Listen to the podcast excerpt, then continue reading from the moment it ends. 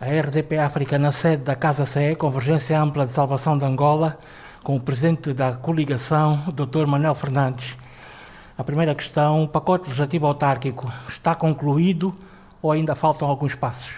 Bom, para dizer que o pacote autárquico estava quase concluído, faltava apenas uma lei, aquela que determinava a realização da mesma, eh, se seria em todo o território nacional ou seria em partes, conforme a vontade, na altura, então, do, do Executivo, ou seja, do Partido MPLA. Ah, ora bem, eh, nessa altura podemos dizer que está concluído, na medida em que a proposta de revisão da Constituição eh, em discussão já espelha uma, eh, estranhamente, foi muito rápido, uma evolução eh, da parte do partido no poder de pretender a universalização das autarquias em todo o território nacional, ou seja, a concretização da, das autarquias em todo o território nacional.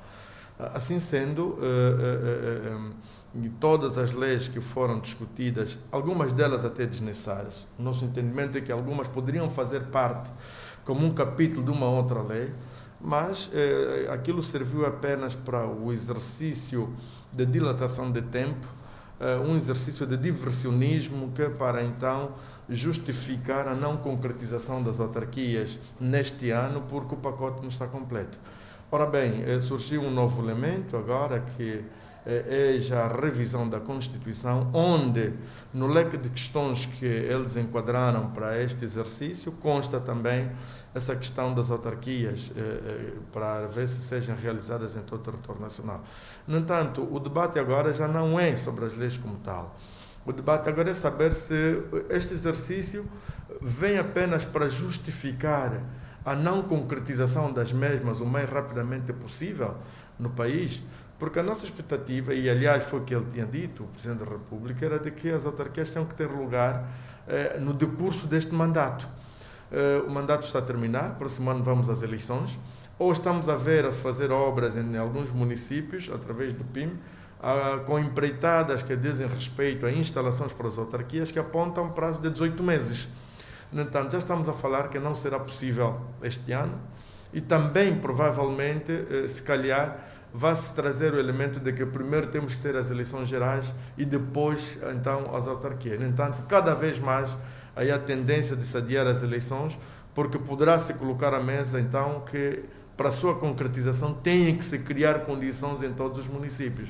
Mas o nosso entendimento é que é uma questão de vontade política, porque onde funcionam hoje as instalações do, eh, das administrações locais podem, de facto, perfeitamente albergar eh, as estruturas da, da, das autarquias municipais e também o Parlamento Municipal, a Assembleia Municipal pode funcionar eh, de forma precária, basta haver vontade política, até amanhã criar-se as condições efetivas, pode-se fazer ali questões, eh, instalações provisórias no sentido de conferir aos cidadãos o direito de ter o poder de proximidade. Porque a vantagem das autarquias é isso, é ter o poder de proximidade, porque os problemas locais eh, são conhecidos pelas autoridades locais, ao contrário da situação de hoje, em que os municípios são governados pelo presidente a partir da cidade alta. Até o que está lá no Revungo, na fronteira com a Namíbia, na fronteira com o Chico, eh, é governado pelo presidente da República. E como se não bastasse, são gizadas políticas que não correspondem com as prioridades e a necessidade do cidadão. É a vontade do Estado, mas que não é a prioridade do cidadão. No entanto, há este conflito de interesses que poderia ser ultrapassado se fosse pela concretização efetiva das mesmas. Doutor Manuel Fernandes, entramos na revisão pontual da Constituição, falou aí da questão do guarda-lismo, mas eu queria saber qual é a posição da Casa CE em relação à eleição presidencial. O facto do presidente ser o cabeça de lista de um determinado partido, ser eleito deputado e depois indicado como presidente da República, é para mudar isso? Ora bem, uh, primeiro uh, esclarecer uh, que, segundo os juristas, dizem claramente que o órgão de soberania pressupõe que o seu titular deve ser eleito de forma direta, periódica e secreta. E isso entra em colisão com o nosso contexto, em que o cidadão vota, por um voto, vota para dois órgãos de soberania diferentes. Ou seja, a, o Presidente da República é cooptado da eleição parlamentar. E trata-se de uma figura com hiperpoderes o contraste é isso. Com hiperpoderes, coisa que deveria ser é, é, mais ou menos é, invertida, através de que conferir o direito ao cidadão de eleger diretamente. O Presidente da República tem que ser eleito num boletim próprio e não, de facto, estar pendurado à sigla de um partido político, por um lado. Mas, por outro lado também, nós pensamos na altura que era a oportunidade de ver tudo aquilo que está mal para nós podermos corrigir, mas infelizmente esse elemento não poderemos tocar nele porque não faz parte eh, do leque de questões ou, ou de preocupação que o titular do Executivo remeteu, ou, ou seja, que o Presidente da República, melhor, o Presidente da República remeteu à Assembleia Nacional para ser revistas. Eh, no entanto, o regimento da Assembleia Nacional não dá a, a oportunidade aos deputados eh, de poderem alterar e discutir matérias que não estão previstas eh, na, na, proposta de revisão feita pelo, pelo, pelo titular, neste caso pelo Presidente da República, enquanto Supremo Magistrado da Nação.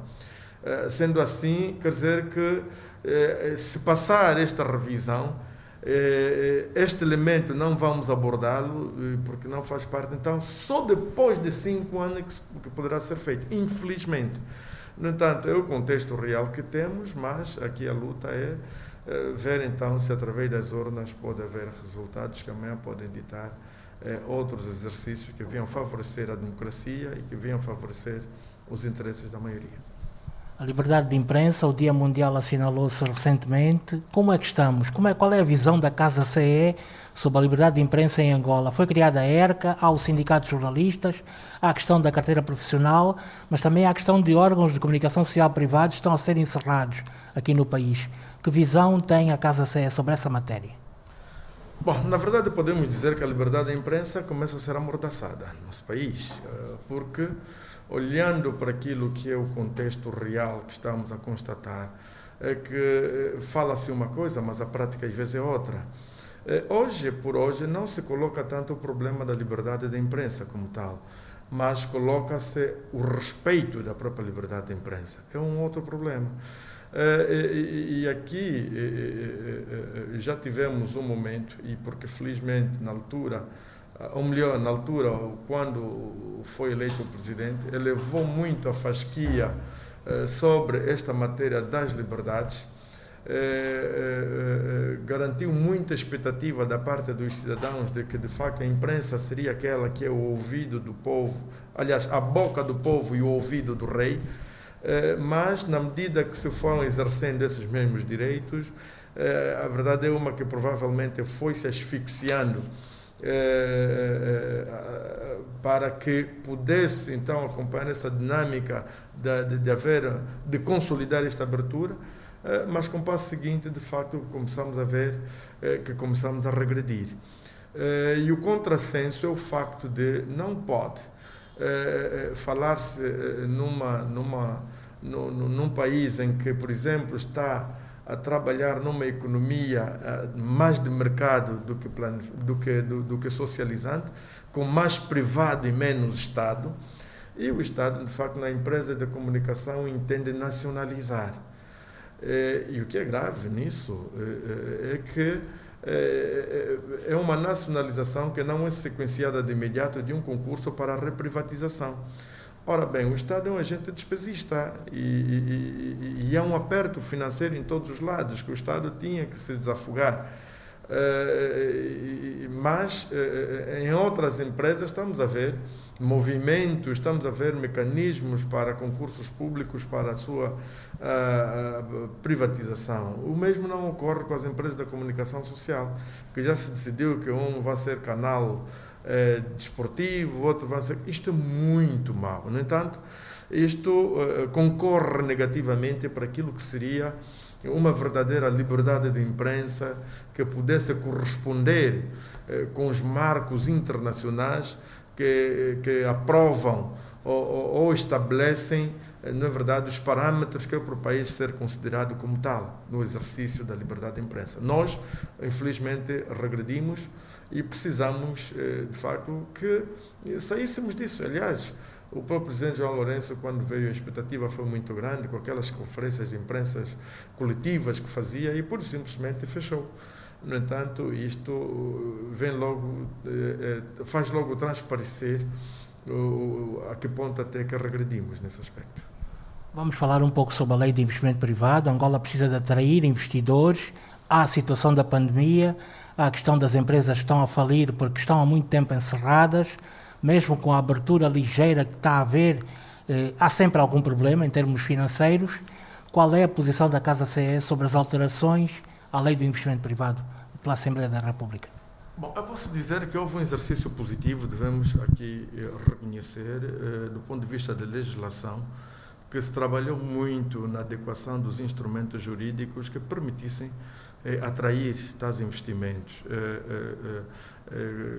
muita, muita coisa foi feita, muitos, muitas disposições de facto são atrativas, mas para poder se atrair o investimento não basta legislação Basta um conjunto de aspectos que, que, que, economia se diz o ambiente de negócio. O ambiente de negócio não depende só das leis, mas depende dos vários fatores. A própria estabilidade da moeda é um elemento determinante para mobilizar eh, investimento. Qualquer país que a sua moeda é instável, e, no entanto, eh, cria sempre eh, alguma suspeição do investidor, porque toda e qualquer empresa, todo e qualquer investimento, a finalidade é a maximização do lucro. Vai investir, o desejo é ver o seu dinheiro crescer, o seu capital crescer. No mercado de risco como o nosso, não é fácil atrair esse investimento, por um lado.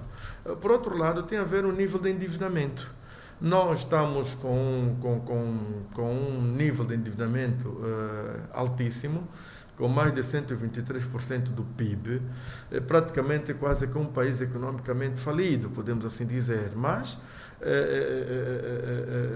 é, está-se a fazer um esforço que às vezes reconhecemos que para tentar reduzir este, este, este rácio global da dívida, eh, mas que eh, são esses fatores que de facto inibem eh, a mobilização de investimentos no nosso país, por um lado. Por outro lado, tem a ver com os serviços sociais, que ainda não se fazem sentir na sua plenitude. Reconhecemos que houve um investimento na construção de barragens para a produção de energia, mas não foi feito o mesmo investimento na construção de linha de transportação de energia para as zonas urbanas e rurais, enfim, porque eh, qualquer investidor, quando vai saber que vai ter que colocar eh, uma determinada empresa em sítio, coisas que ele quer saber, a energia, a água, por quê? Porque eh, do ponto de vista dos fatores de produção, tem muito a dizer, porque se, se o investimento vai depender de grupos geradores,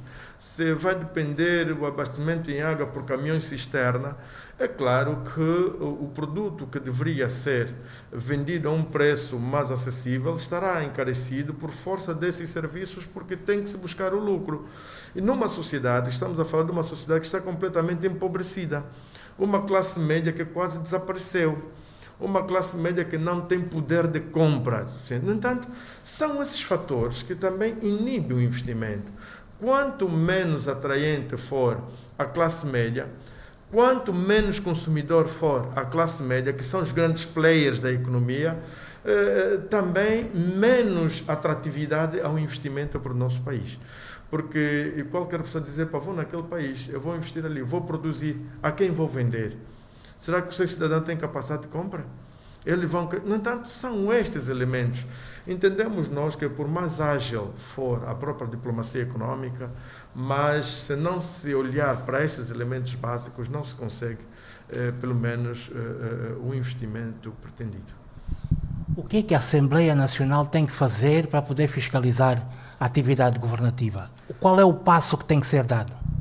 Pelo menos seria apenas o cumprimento daquilo que emana a Constituição, que foi eh, amputado através de um acordo no Tribunal eh, eh, Constitucional. Mas, felizmente, nesta revisão para este elemento, abarca este elemento e, e, e que eh, o irritante da lei, que faz com que eh, se chegasse a tal conclusão dos juízes, vai ser retirado para permitir, então, uma fiscalização global e mais abrangente da Assembleia Nacional aos atos do Executivo.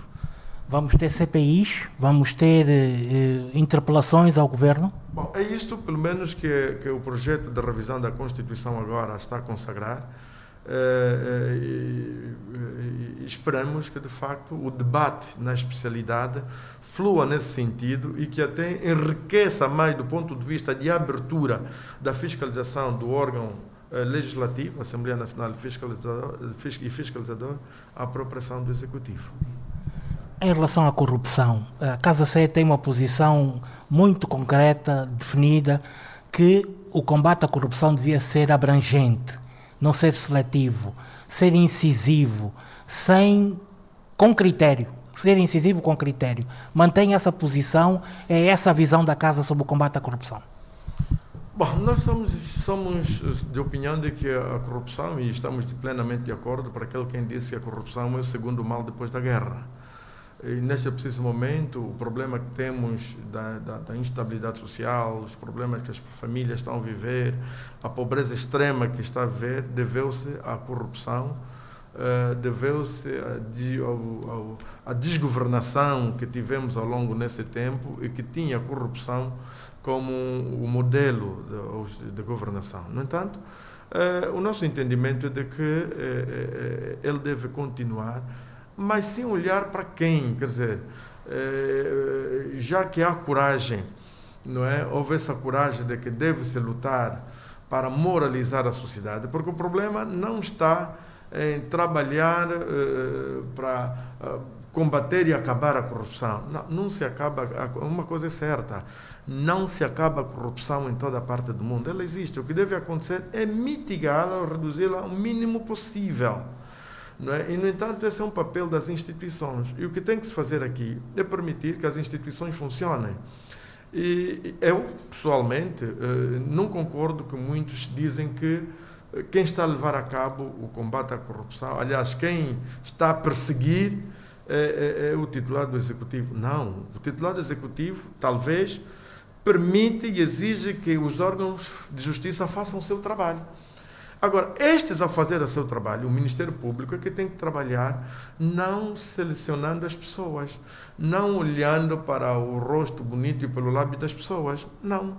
É, mas, é, eu devo dizer aqui, já que há esta coragem, há esta cutilância, então que trabalhe mesmo no sentido de poder buscar e fazer essa verdadeira justiça e não fazer mais ou menos exercício de diversionismo como por exemplo o caso que foi da burla tailandesa, que é um caso de uma brincadeira que nós não gostaríamos mais ver sentenças como aquelas que foram produzidas, de facto. No entanto, o nosso entendimento é que o trabalho continua, porque nós precisamos moralizar a sociedade, precisamos deixar um legado positivo e precisa-se também criar um elemento de que de quem é servidor público deve temer aquilo que é alheio, daquilo que é público. Só assim é que nós poderemos ter o desenvolvimento sustentável do nosso país. Só assim é que vamos ter políticos patriotas a governar esse país. Porque a corrupção neste país já foi endêmica, a corrupção nesse país já foi um estilo, já fez parte da gestão administrativa do nosso país. Em todos os setores do nosso país, não era possível ir tratar um documento sem você eh, pagar uma gasosa, que é consequência da corrupção, ah, mais ou menos. Eh, eh, eh, do funcionário público, mas eh, é consequência do, da corrupção do colorinho branco. Esta é que de facto está a matar. Eh, nós hoje temos pessoas a morrerem de fome. Nós hoje temos situações em que há famílias que se tomaram um chá com arroz de manhã não têm o que dar nos filhos à tarde. Mas isto por quê? Porque enquanto deveria se pegar no erário eh, investir na nossa economia, diversificando-a diversificando de facto, no sentido de criar músculo, eh, porque não dependendo apenas de um único recurso, de uma única commodity, como é o caso vertente, mas hoje estamos aqui.